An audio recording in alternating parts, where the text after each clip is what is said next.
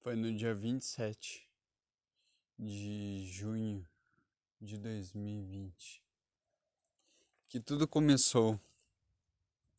Uma simples uma live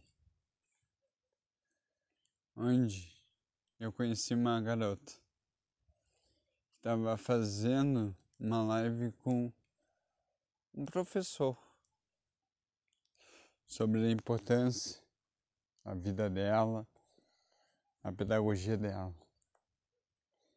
E foi a partir dali que eu vi que era a menina dos meus olhos. Era a minha tampa perfeita que eu tinha achado. Era a pessoa mais incrível. Uma história de inspiração, de vida, uma escritora que sofreu muito na época de infância Hoje, já se passaram sete meses virtual. Eu tô com ela todos os dias, acordo com ela, durmo com ela, penso nela, sonho com ela. E ainda temos até aliança e compromisso, sem ao menos se conhecer pessoalmente.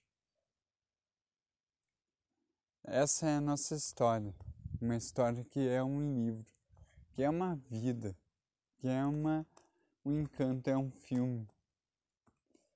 É uma história de superação.